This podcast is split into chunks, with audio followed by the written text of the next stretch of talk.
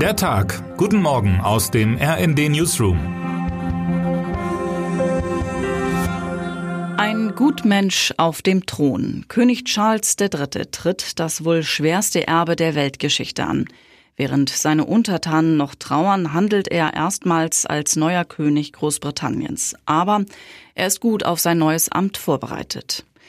In bestimmten Berufen bleibt nicht viel Zeit zum Trauern. Nur gut 24 Stunden nach dem Tod seiner Mutter hat sich gestern Abend König Charles III. zum ersten Mal persönlich an sein Volk gewandt.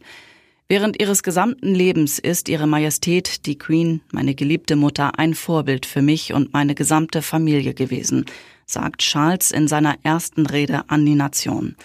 Er erneuerte das Versprechen seiner Mutter, sein Leben als König in den Dienst des Volkes zu stellen. Sichtlich gerührt wandte er sich dann direkt an die verstorbene Königin. Liebste Mama, während du deine letzte große Reise zu meinem lieben verstorbenen Papa beginnst, will ich nur eines sagen, danke. Charles Philip Arthur George, der ewige Thronfolger, hatte lange Zeit, sich auf diese Rede und auf die Aufgabe vorzubereiten. Und er hat sie genutzt. Gemeinsam mit seiner Frau Camilla hat er eine königliche Würde entwickelt, die ihm lange Zeit fehlte. Die Welt hat in den vergangenen Jahren einen neuen Charles kennengelernt, skandalfrei, in sich ruhend und seine Mutter schon bei vielen Gelegenheiten unaufgeregt vertretend. Mein Kollege England-Kenner und Liebhaber Michael Pohl beschreibt den Neuen auf dem britischen Thron als einen Gutmenschen, wie man ihn sich nicht ausdenken könnte. Er wies auf den Klimawandel hin, als dies noch kaum ein anderer tat. Er hat Regenwasserspülungen in die Paläste einbauen lassen, tankte Biosprit, als dies bei den Windsors als Zukunftsprojekt galt. Er nutzt Elektrowagen und ist einer der, wenn nicht der, erste Biobauer Großbritanniens gewesen. 1990 erfand er die Marke Dutchy Organics, die zunächst Bioprodukte aus seinen Ländereien herstellte und vertrieb.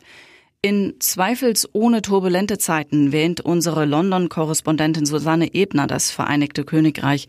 Der Brexit macht dem Land noch zu schaffen, die Energie- und Preiskrise tut ihr Übriges. Und die Nachfolgerin von Politclown Boris Johnson verheißt nicht unbedingt ruhigere Zeiten. Bleibt zu hoffen, dass Charles ein besseres Schicksal ereilt als seine Namensvetter auf dem britischen Thron. Charles I. war nach dem englischen Bürgerkrieg enthauptet worden, während Charles II. während seiner Regierungszeit dem Katholizismus zugeneigt war und zugleich insgesamt 14 uneheliche Kinder zeugte. Man kann über die britische Monarchie sagen, was man will, aber auch sie hat sich in den vergangenen Jahrhunderten stetig weiterentwickelt. Termine des Tages. Die CDU beendet in Hannover ihren Parteitag. 20.30 Uhr Preisvergabe zum Abschluss der internationalen Filmfestspiele Venedig.